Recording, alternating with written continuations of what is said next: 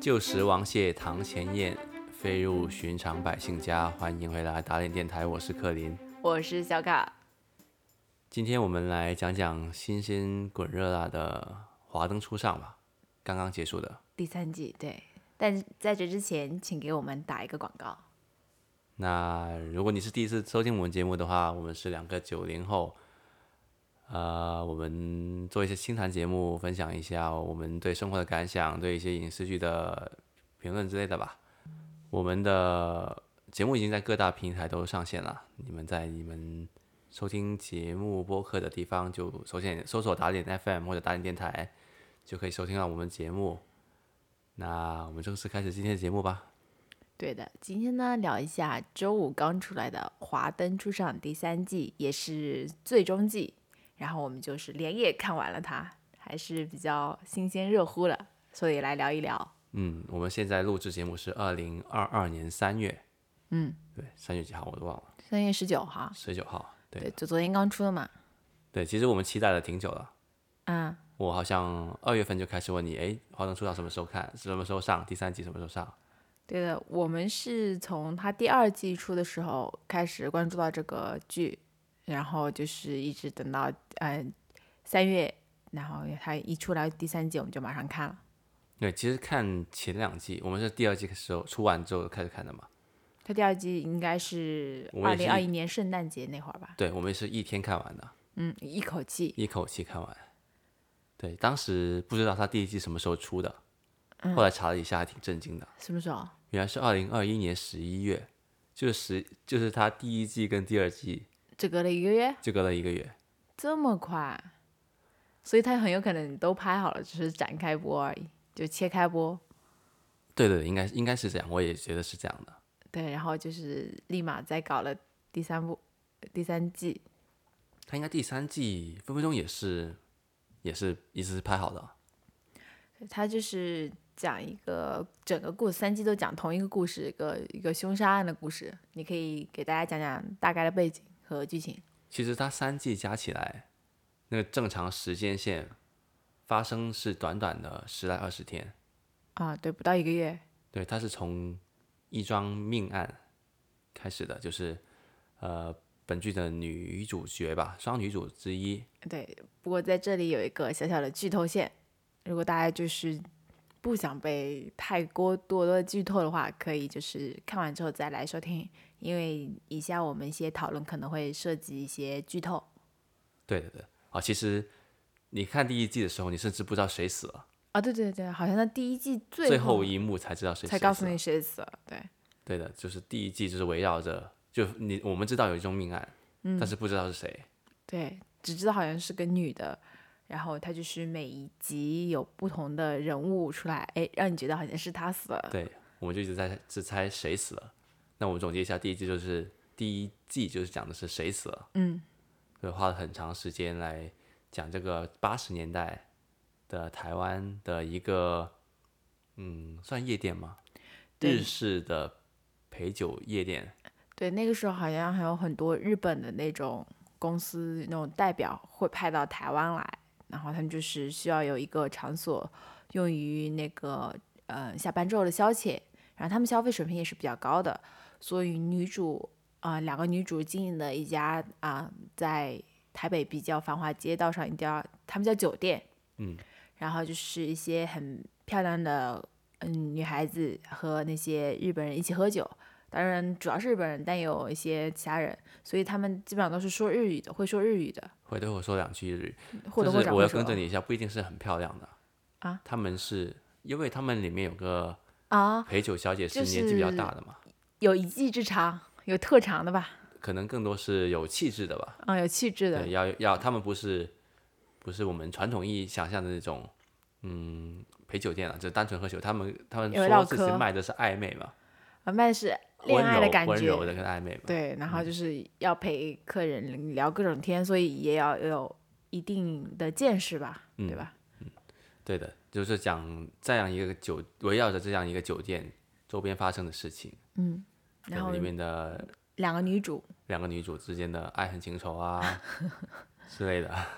这两个女主就是一个是由林心如演的罗雨农，嗯还有一个是呃杨谨华演的苏静怡，嗯他们两个呢是算是从小一起长大的青梅竹马，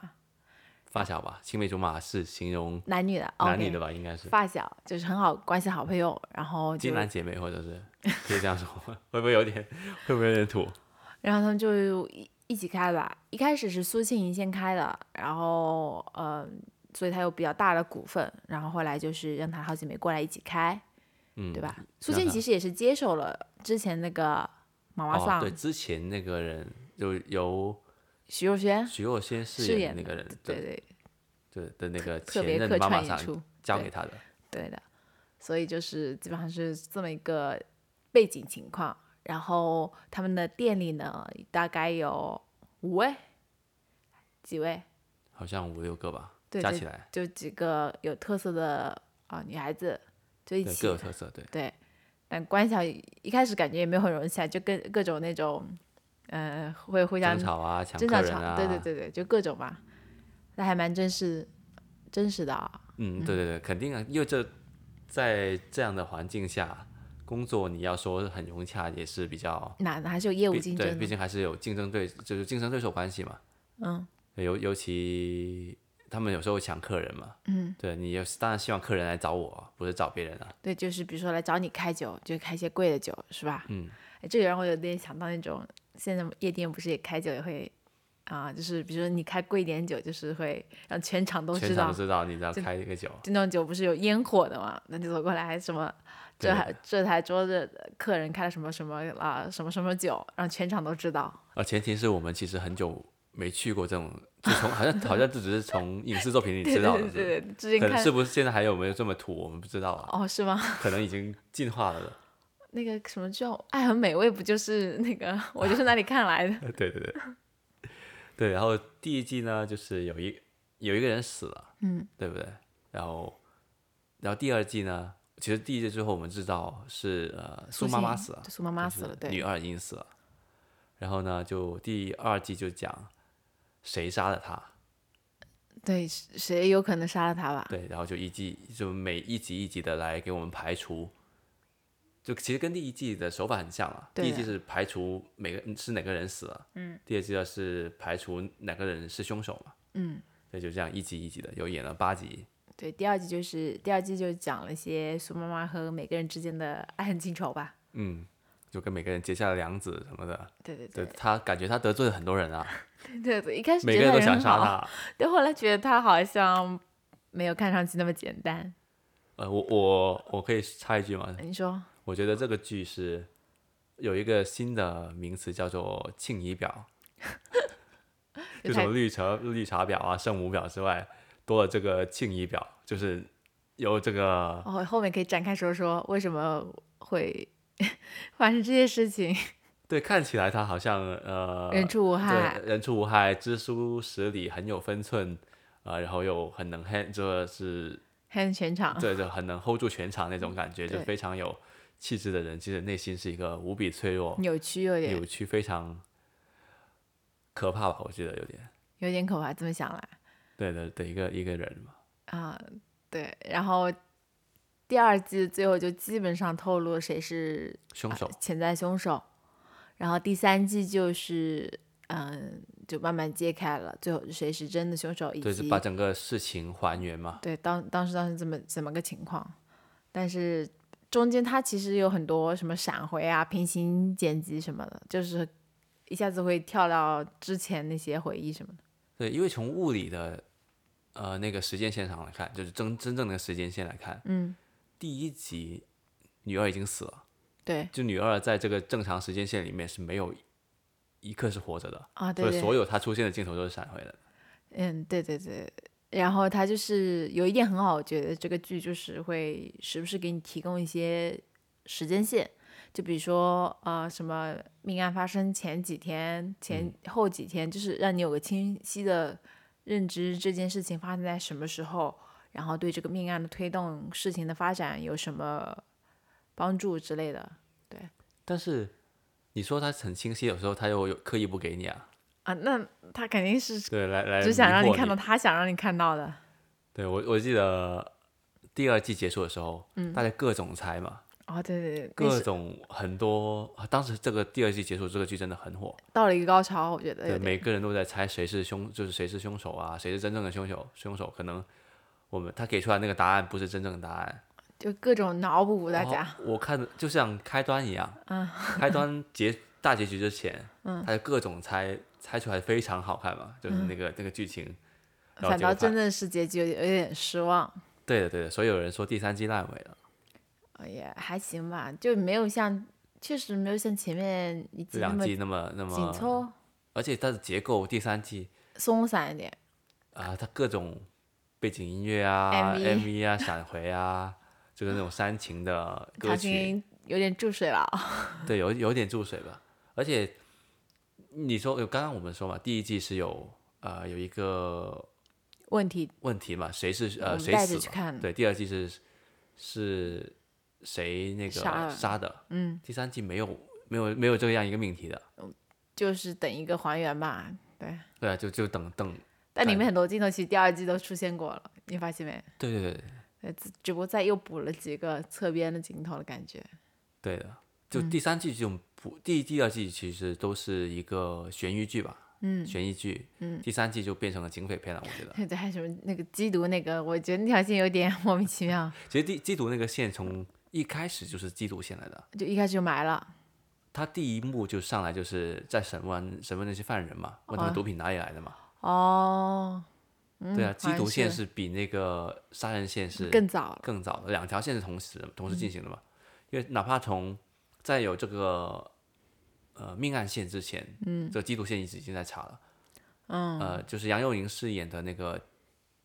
程警官，程、嗯什么什么程潘哥文成啊，潘文陈程真潘对程哥他去早就埋伏在那里查这个呃这毒品的事情了。嗯，对，一直在那里查，然后后来才发生命案的。对要嗯顺哎所在以一起查。对，所以这两个命案其实是呃一直连在一起的嘛。我突然想到，这个剧其实真的有还有蛮多我们认识的呃，来自中国台湾的一些明星，是吧？对，他占了台湾台剧圈的大半壁江山了嘛？啊，对，就是还有那个吴吴仁康，吴仁康是吴康人还是吴仁康 啊？就是我们与恶的距离的那个呃，好像是影帝吧？他对，吴康人吴吧？康仁，不好意啊对思啊啊，对，他是拿拿他拿那个影帝拿到手软了。 对对啊，吴想想吴康人吧。 啊，你说说看对，，吴康人在里面演的那个角色真的是，有点搞笑，颠覆形象，有点对他太厉害了。他演的是一个对对加妈妈桑，嗯对家的另外一家的妈妈妈妈桑，他是一个男人了，但是对他就是老是女装出现了。嗯，其实这个在好像日式那种陪酒店里面是很多这样的。呃，男妈扮妈女桑装，对，你记得我们看过那个《东京大饭店》吗？嗯，呃，不是，不是《东京大饭店》，是另外一个，呃，指的生活，啊，这是新生活，对，指的新生活还是风的新生活？那个字我不会念了，里面也有一个这样的是角吗色的。对对对，但他那个神韵啊，各方面还是有点有点东西啊，就你一一点都不觉得他违和，违和，一点都不会觉得他有恶心的感觉吧？嗯，对对对，还对，演还的很自然，浑然天成的感觉。他平时就是这样的人，但是好像听感觉他不是这样的人了，他完全是演出来的。应该是，然后它里面还有个很搞笑的名字叫宝宝 baby，就很搞笑，的 baby。就演得真挺好的，对的，对的，嗯他他出现的那一刻，其实我都已还挺经高燃对啊，就非常，对，就就是，就像那种，呃，一个大咖出现的感觉嘛。那就就像那个蜘蛛侠三代回归，哦，对对，有有那个感觉啊，有那个感觉。对，里里面真的是占了台湾这个影视圈半壁江山了，已经。对，然后还有林心如就不用多说了啊，嗯然后还有杨锦华，杨锦华是大咖吗？我我在这个剧之前，我完完全不认识他但。我觉得她很眼熟，就总觉得她演过很多剧，对的，杨佑宁也算是眼熟了吧，对啊对的，吧？然后还有谁？那个叫什么？凤小岳啊，哦，凤就是我们的巴比伦恋人。但他的最开始我认识他是在那个小四老师的那个《小时代》里面，嗯，那当然了，那那那应演该陈是学算他冬代表哥作哥吧？叫什么？公民啊，公民对对，就是用来欺负杨幂那个杂志主编，对对好像对。是吧？对对吧？然后他老是板陈学冬的哥哥来的对，陈学冬的大哥，对啊，对我当时觉得印象很深刻，因为他长得很混血嘛，他就是他就是混血啊，啊他就是混血，对他他的凤小岳不是他的一个那个真名来的，真名哦，对那谁混谁，就是哪哪国人混哪国可人。能有有华也裔血统哦，吧，好像是英国，我想起来，他好像英国混那个嗯华裔，嗯，对，反正还挺那个的。然后《巴比伦恋人》也是，《功夫巫山》也是挺搞笑的那 个剧。对对，那个剧也挺搞笑的。嗯还有我们很熟悉的江直树啊，对，植郑树元畅，郑元畅对郑元畅演他，但他戏份没有很多啦。也挺多的吧？嗯，我感觉是第二季之后开始有对，第一点，季好像甚至第一没季好像没没什没么什么出现。对，他好像是饰演那个林心如的老公前夫，对呃也不对是老公嘛，就老公，而就讲到林心如老公，那就有林心如老公，对不对？啊对，这霍建华，对啊对，的霍建华也在，对对。虽嗯然不是什么太主要的角色啊，最后好像没有交代，他就跑路跑路了是吧？就没交代他的下落，他就跑对路的，了他跑路了嘛，单纯只是跑路了，以为他会，有什么大作为，对不对？结果好像就是客串了一下。对主要是他客串的人都挺多，而且都挺大咖的对，之前不是徐若瑄有呃那个来吗客串的，对所以让你感觉他可能那条线可能会有一个什会么是事会是情会展开来讲，啊？结果对没想到他们都是来跑龙套的。还有那个呃，汉娜花子刘品言，她也是以前经常演偶像剧的，然后演过《仙剑奇侠传》里哦，阿奴啊，跟唐钰小宝是一对的那个，啊哇，原来是他啊！是她就我就觉得她一直很眼熟那每里面哪个人不眼熟？啊，你确说实，确对实，还有那个火星情报局的，郭雪芙对郭雪芙的演，这这次有的点演颠技覆是不是颠覆了你对她的认知？对以前。在那个火星情报局的时候，她就一直站在汪涵老师旁边，就是很木讷害羞，什么话都不说的感觉。我就以为她性格就是那样的，感觉她是一个没什么内涵的一个花瓶，对不对？站在那里就负责漂亮的，对，就是连感觉连连正常话都不怎么说的，就是完冰全啊山冰山美人的感觉。对，就完全没有这种艺人的那种，起码说几句话嘛，反正他不怎么说。然后节目上的表现也比较那那木木的，对但是这次在《华灯初上》的表现，然就让我知道他其实是一个还演是员对对是个演员， 就是是演技还挺不错的。确实演的挺不错的。嗯，对，然后好像主要演员就这这些了吧？还有我觉得那个嗯，百合尤里，我觉得她长得很漂亮。哦，虽然我也不知道她我演过他什让么我想起以前那种沙宣 的啊，这广告的头发广很告 的那个。头发很直的那种。对那个那个发型嘛，就很在里面就很对很所以像他们沙宣那个 里面每个人都是各有特色的，我觉得嗯，每个人都有自己故事，他每个人的故事都展开来讲啊、都讲过。对，对，还让有我个阿纪，哦，对，阿纪那个也是一个，阿纪我之前好像也查过，她也是演过几个那个我们熟知的电影里，但她演角色可能好像不是我们想的那种，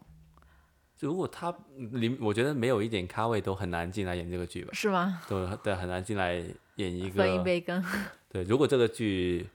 加个贾静雯，那基本上就是台湾影视圈的整壁江山了，差不多差不多，就差静雯了。就就是他贾静静雯雯的老公参加了，哦，对对，贾静雯老，你不说那个贾静雯老公那个，我都不知道她贾静雯老公，因为我之前看那个贾静雯带孩子的一个综艺嘛，嗯，她老公出现过很多次的在里面，对啊，我印象中他是一个小鲜肉来的，就你觉得她在剧中不像小鲜肉、老鲜肉，就有点啊，别年说纪有了点，，我想起他那段你 要他不那要段戏，我就他那段警 bro 告一 bro 下剧，我就 bro 剧，真哇 bro，很 bro。我就有点有点头疼。对，确实，如果不喜欢 bro 剧的，可以可能跳一下第四集啊，第三季，第三季第第四集，啊，第三第季，三四季，季的第四集哦，这你都记得住啊？，因为很多姐妹都在讨论嘛，姐妹都还比较喜欢 bro 剧的嘛。对，因为我这么多年没看过这么直接直接的一个。啊，尺度还挺大的，对，这就是一个两个兄弟之间的一个，兄弟之情嘛，反正也挺好的。贾静雯老公，对对对对，确实也挺好，那种斯文败类的感觉完全是完全是演跃然的纸上，呼对之对，欲他演出。的是一个黑警嘛，嗯对杨佑宁的一个那个上司，嗯，算上上司吧，对，同对同级别稍微以高一点，压以他一前是头。同级，但那个走的比较快嘛，就对是压升他的一比较头快。对的，那我我之前看完第二季之后，啊嗯，有一个猜想，我一直以为是会是这样拍的，呃怎么拍？因为第二季其实交代交代挺模糊嘛，谁是贩毒的人，什么什么，他们都都隐藏的很深，就是谁在贩毒，但我们知道，就是警局里有有有卧底贩嘛毒有警察对，之类的，有贩毒警察之嗯类的。然后那个人就说，我们基本上第二季结束之后，我们就知道杨佑宁的小弟，就是陈哥的小弟阿达，达子，他是一个反派， 对不对？他就是负责，他就可能会跟贩毒是有有关系的。对，对，然后有人就说杨佑宁才是黑 警，杨佑宁演的陈哥是黑警，嗯，呃，贾静雯老公葛姐，葛俭就负责查这个案子，真正的好警察。然后那个百合的的男朋友亨亨利利，是在这个贩毒集团里面的卧底，无间道啊，你以无为？对演的就是《无间道》，就说这样子是这样子的。然后因为为什么有一个原因就是亨利把毒品给了葛俭，嗯，而在呃不第二是季的时候，对，如如果正常来说，你是应该是上线给下线毒品的嘛，而不是下线给上线毒品嘛，嗯，对不对？这样子就感觉就有点迷那个动作，嗯， 到现在我都想不明白为什么亨利要把对要把那个东西给给那我个警差察，点就被你那个忽悠的 信了。我第三集看的时候，你一直在忽悠 我，我说原来这样啊，原来是不是？如如果我以为你你说这么确定，我以为你有可靠的消息来源。但那如果这样想的，这样第三季给你这样拍，就其实这个杨佑宁这陈哥是或者陈哥是不是黑警？陈哥只是一陈哥，然后阿达才是幕后的老大，对不对？那葛瑾在查这个案子的也是，那会不会有那么一点点惊喜呢？比我你们不要强行为了反套路而套路。那这就是第三季有点套路了嘛，基本上、就是正正如你用你的话说，整个剧都第三整个第三季都非常套路，对，第三季稍微比第有一前点两季都就下降一个层次嘛。对，然后第三季我觉得还有一点就是，就是让我刷新了对苏庆仪的认知吧。其实第二季我就，哎，你讲到苏静怡个这条线，我嗯又我我也有点想法失望吧。怎么说？最后说他是想去日本的，嗯他想带着他儿子去日本的，嗯，但是我我以为他是寻死的，一直在你一直以为他这是主主动自杀，然后、对就是、主动的，找每个人企企图去杀他，然后就把嗯、把很多东西嫁祸给呃林心如演的罗宇农，呃罗宇农嘛，嗯对，就是因为他设好设好局了嘛已经，嗯他去日本之前已经把两个两袋那个毒品放在罗宇农家里了嘛，就企图嫁祸给他，他然后然后告诉他的那个干弟弟，呃，建霍华霍建华霍演的建那个华惠木先生，嗯对，让他告诉他哦，是罗宇农在在贩毒嘛，嗯，就企图用这个事情来来嫁祸给他嘛，让让他坐牢，然后他就可以带着他的儿子，自卫。对，对，可能可能这是一部分吧，这有种感觉但就我觉得是。他有点莫名其妙。他所以这我觉得他是应该是寻死啊的，他死了之后就很多事情就变得顺理成章，而且他埋了很多地雷的。嗯他把那个儿子出生报告放在他遗物里面，写了个日记，嗯，把自己所有东西都都写在里面。把自己所有真心想法，对，有你说到日记这个，让我想起了那个另另外一个隐秘角落对隐秘角落那个，就是嗯有时候写日记不是给自己看的，是为了是给别人看的嘛。刻意让别人发现之后看对啊，所以我觉得他是我第二季结束的时候，我也我觉得我很深信苏庆仪是自杀某了。程度上是自杀，这当然不是说真的用自己的手杀自己啊，而是请别人那个他他嗯激各怒种别人对他临走之前各种找人去激激怒他们，对，我就不懂他为什么要跟每个人都要说两下。对啊，然后他把戒指送给了阿纪嘛，就跟他抢男人的那个阿纪嘛，嗯，对啊，然后又找林心如，然后又气了他一下，差点要对砸他。然后又把呃那凤个大小学岳生，还有大学生，啊，他还他大被大学生，对，然后还把凤小岳的那个事业给毁了。对事业给毁了，然后要再请他过来，嗯，就企图对让他杀了自己。对，然后最后不是找找到那个，我以为是找到了哈娜哈娜花子，把他杀掉了嘛，最后，结果原来不是，但汉娜确实杀了他但是他哈娜的事情不是他安排的啊、啊，不是没有想到， 是一个意外来的啊、对对对对不对？如果没有哈娜出现，他就去去日本了嘛。对啊！但按照他的计策的话，就是他去日本，然后霍建华出狱之后就会举报林心如，然后他就可以带着他的亲生儿子紫对啊薇，对啊，林心如肯定会把那个监护权移交给苏倩怡嘛，她就可以光明正大的就是带紫薇是去日本生活嘛，嗯，就是其实是最好的安排，对她来说。那最后啊，只是整个事情就所以先说这个紫薇这个事情已经很莫名其妙。其实紫薇不是林心如的儿子，是苏庆怡的儿子。嗯但是苏庆怡怀疑之后就不想要这个孩子，但打又打不掉，然后就是啊，然后我我我来讲吧你。也讲吧，然后震惊林心如饰演的那个罗宇农，罗宇农，还有就为了就跟她的老公商量，哎，吴要兆不我们强把我把我好姐妹的儿子拿过来，我们当自己亲生儿子养吧。然后然后她老公，好啊， 你这个想法太好了。当时我太就棒觉了得所以我一直都觉得，其实是吴少强的儿子，对吴少强就是那个郑元畅饰演的吴少吴少强的儿子，就是女女一老公的儿子，就是我觉得他应该女一的老公跟女二是有一腿的。啊，就是你觉得最后还正要常人哪会这么爽快的答应好啊？然后他们自己就没有生小孩儿，对，他不但把那个女一不但把女二接过来住了，嗯，还要说养她生下来的和儿子。对，就是然后女一认的认为亲生儿子养，对女一的老公觉得哇，你这想法太棒了，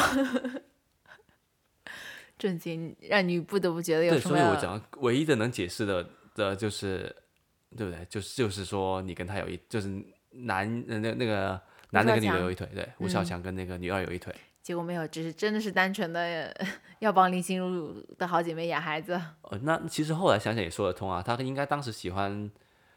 呃，那个林心如饰演的角色，呃，罗宇农，嗯是因为他肯定是喜欢上他的某些某些特点嘛。嗯他整个剧最大的特点就是他那个圣母心嘛，罗宇农的圣母心，对，罗宇农要拯救所有人所有的圣母人心，对，他那个江湖气吧，对这也是就是女儿讨厌他的原因，感觉全世界都很讨厌他。全世界都因为他要救救别人，很讨厌他。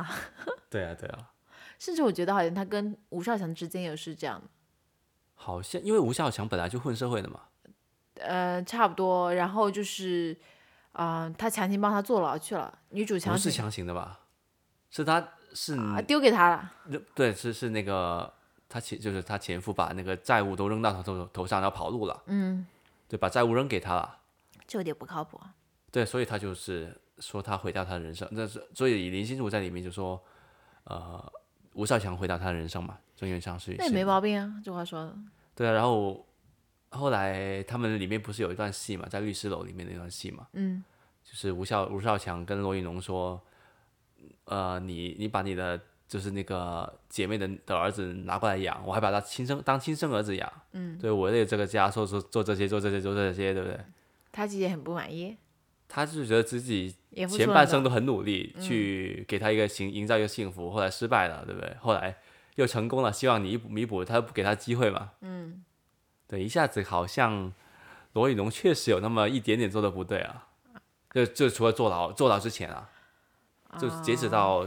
吴少强第一阶段的生意失败之前，啊，就前期吴少强都是在到了制高点。对都是都是默默承受这一切的，但是吴少强和苏庆也是好朋友，他们三个都是好朋友那个强行好朋友吧，啊，就是我带上他感觉玩没玩什么而已交集啊。啊，是不是？对，我我觉得第第三集啊，嗯唯一让我觉得有点反套路的一点就是紫薇那条线。对，紫薇是你你有发现紫薇是紫薇的谐音吗？什么紫薇和呃紫薇， 真假的啊？原来我我还我是想这个，我我觉我觉得或多或少有那么一点点的的埋梗吧，可或能者是唯一的儿子的意思啊，但是这么巧唯一吗？的就孩是子。为什么不叫子涵 啊？海伟，开开玩笑，开玩笑。那可能的，对，因为因为我林心如好像除了《紫薇》跟《情深深雨蒙蒙》之后，就没有一部能让我们记得住的作品了吧？嗯就除了到直到这个《华灯初上之》之前，啊，可能我们也看比较少，当然，对对对，那那可能可就你能觉吧，得还在还原这个角色可能有一个有一点联系吧，彩蛋？对，可能你还得带带那些啊、就是点评家们慢慢的发掘吧。对，无论怎么说，紫薇这个是反套路，反正挺挺厉害的。嗯对，他就说我们一直会觉得，呃后来后来紫薇的生父来想把他抢走嘛，嗯，对，我们都觉得会有一段狗，我觉得啊，会有一段狗血的拉扯剧，拉扯剧，就是争争抢这个孩子。嗯，所以没想到啊，呃，Rose 妈妈叫什么名字啊？罗罗宇宇农农一下子就放手了。嗯，就说你跟跟他那个养了十四年的累了，养子赶紧走啊说，吧。你跟他走吧，这是对你的最好的。就没没没没跟他说你你走吧，就说我很讨厌你，我不想养你，累了。累了，对对就大像概是这个骗意他思。嘛对，我们就觉得那个小孩子应该会很伤心啊什么的。嗯，他确实也很伤心，但他表达出来的是我很理我很理解你，嗯，就我很理他很理解他的生母，那那那养母，要么无路可走，才会把选择把他送对走。，你肯定有你的原因，我选对嗯择相信你，我选择相信你给我的安排，因为我觉得你给我的安排是最好的安排。对，但不要假装不在意我。对感情是真的，十四年的母子感情是真的。对，所以我就一开始我是不太能接受这个突然之突如其来的反转的，啊，但后来想想，这个这个孩子他们两个的那个那个联系是非常紧紧密的，嗯才会做到这么一点的，因为他们他能感觉得到，无论罗宇农是不是他生母，这十四年的感情很真嘛，就像你说的，嗯，说他相信他的母亲是爱他的，不过他不会因为这样子放弃他的嘛，嗯，对他他走到这一步应该是走投无路的，嗯，对，才会这样子做，所以他就决定跟着有钱的生父，先先去生活，先去美国，对不对？深造，然后哎继熬承到家他那 个熬到他那个可以当他爷爷的那个生父，那个那个生父，嗯，把他熬死之后，就拿他家产回来，再跟妈哎妈再一跟起啊那玩个 Rose 妈妈一 起，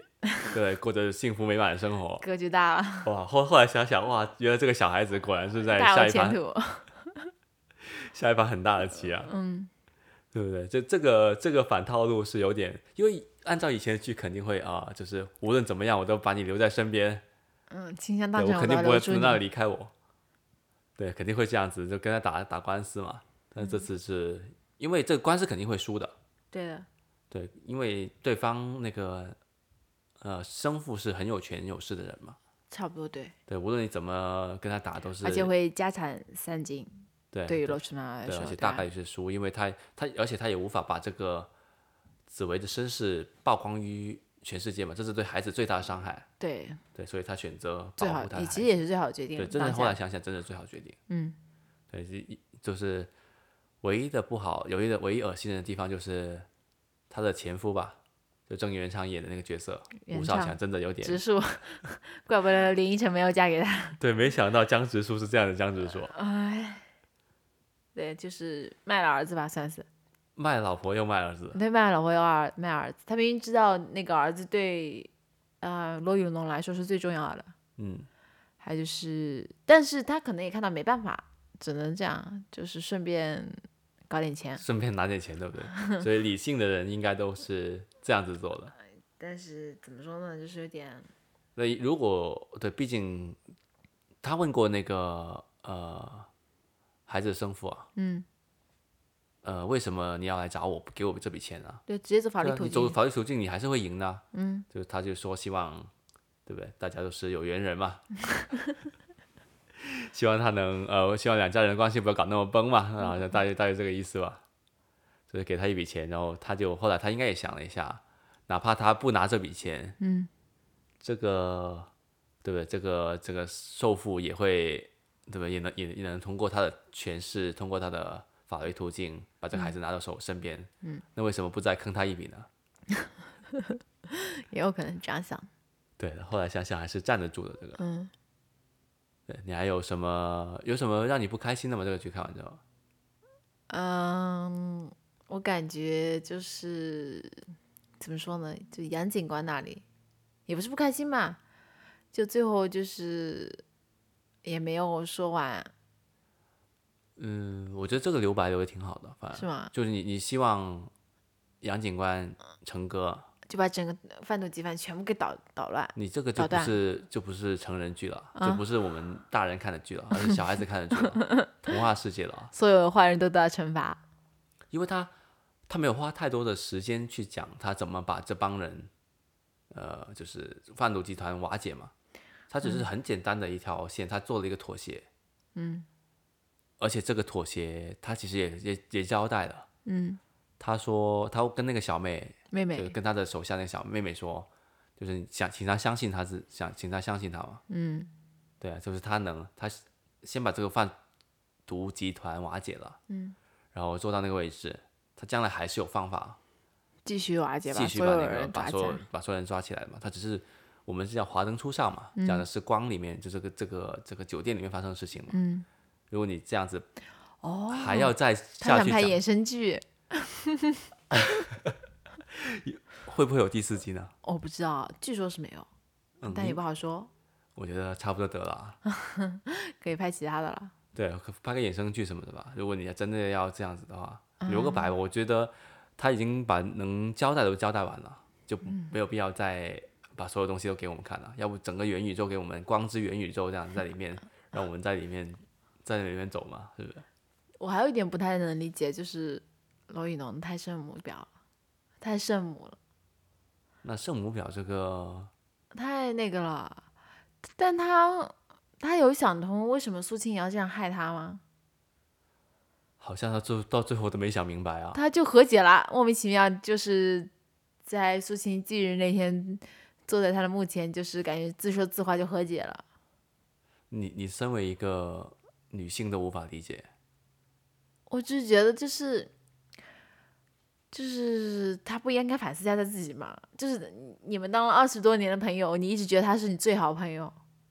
都完全，然后他完全不了解对方。对，完全不了解对方，什么都不知道，然后 还要通过日记里的去了解他的想法，就是他是嗯苏秦生前那个日记，然后把那些事情给串起来，就是他是不是应该也反思一下他自己呢？我发现他好像完全不了解身边的人啊，哪怕他的爱人江汉， 他也完全不了解他。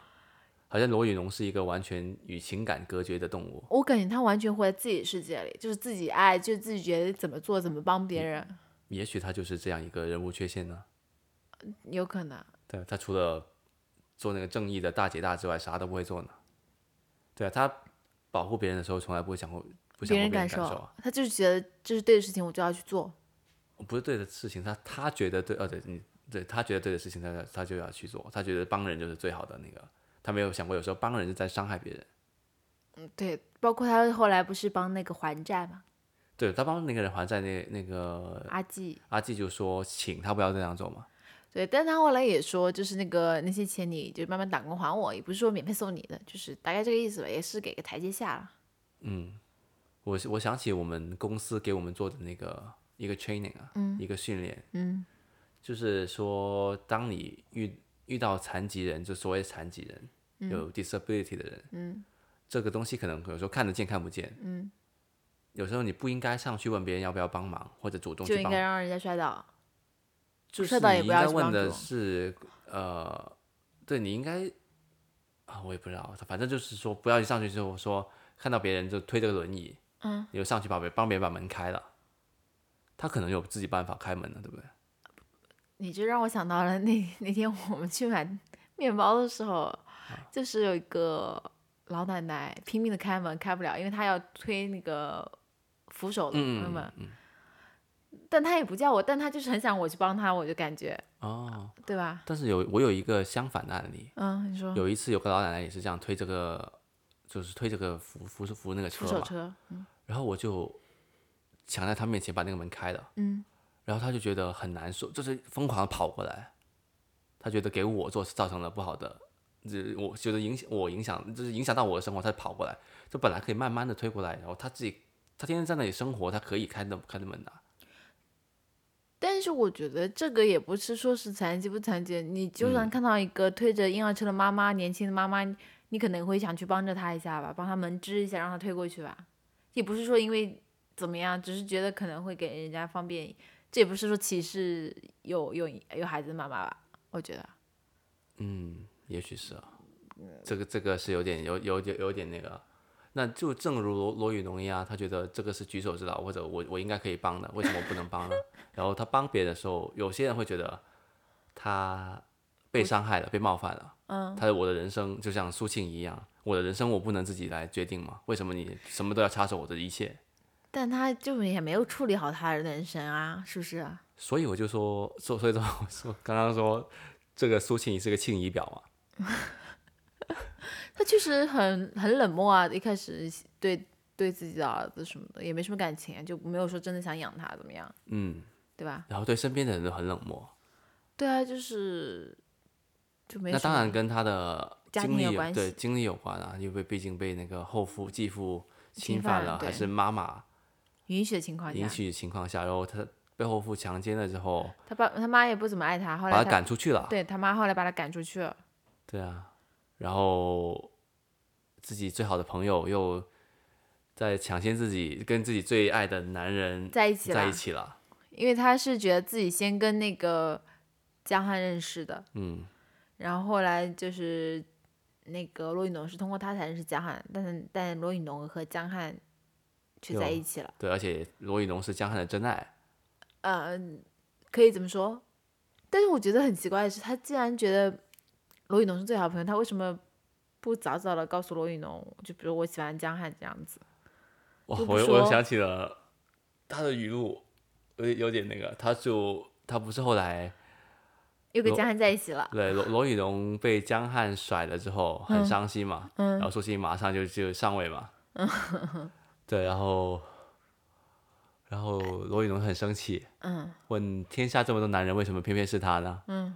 然后他就说。我是你最好的朋友，我我找到我的真爱，你不应该祝福我吗？你为什么要这样道德绑架我？ 震惊了。对啊，就就所以说，在这个影视作品里面，好像这个这个这种角色是第一次出现啊的。就是一点都不内疚，嗯，不是内疚，就是这样的，这样让人讨厌，你会觉得会会不会有很多人不讨厌他？也有可能不讨厌的吧，我嗯想。但是我觉得很多人还是被他的那个 心计给震惊了，主对要对最后他那一出要陷害罗云龙这一出，就觉得有点一开始没看懂，一开始不明白为什么要这样这样，后来看第三季才才慢慢理解他整个的动机。确实有点有有点让人无法理解啊。然后我不懂他为什么就不能自己养那个孩子，诶，这个孩子的出现，其实在他接受他之前，都是一个非常难以或接受的东西嘛，而且后来又突然又一定要要抢回这个孩子，因为他已经他不是说了为什么要抢回这个孩子吗？就是他养过一段时间，对不对？嗯。那个孩子还挺可爱的啊、然后他说他，嗯，救护车那一段嘛，嗯，就是他本来就寻死了嘛，嗯，然后偏偏这个时候他亲生儿子回来救他了，嗯，他觉得是上天，对，命中上注定上天命中注定。然后救他的时候，他看感觉到他儿子如此的对他如此这么这么好，那废话，这个干妈肯定也感情好对啊。了。然后后他醒来之后发现，原来身边他们已经当那一刻没有亲人，嗯，没有朋友，没有爱情，嗯，发现他还有个儿子。哦，所以他把儿子抢过来。对他把人生的活着的希望都寄托在这个儿子身上了，嗯，就是情感转移了。哦，对，所以他可能一下子就觉得这个儿子这么这么重要吧。非要不可。对的，那个中村先生也 是惨，喜当爹，这个就是个工具人吧。工具确实有点工具人了，过于工具人。对的，那我今天就聊到这吧。感觉再聊下去的话，可能再还得聊聊一两个小时才能把它聊完。今天差不多了，也欢迎大家留言跟我们说说大家对啊、华灯初上的结局的一些想法吧。好的，那我觉得总体来说还是挺不错的一个剧来，对，值得一看，我觉得真的很值是嗯得一看。台剧已经跟那个以前我们看那种偶像剧《公主小妹》那种过去小妹，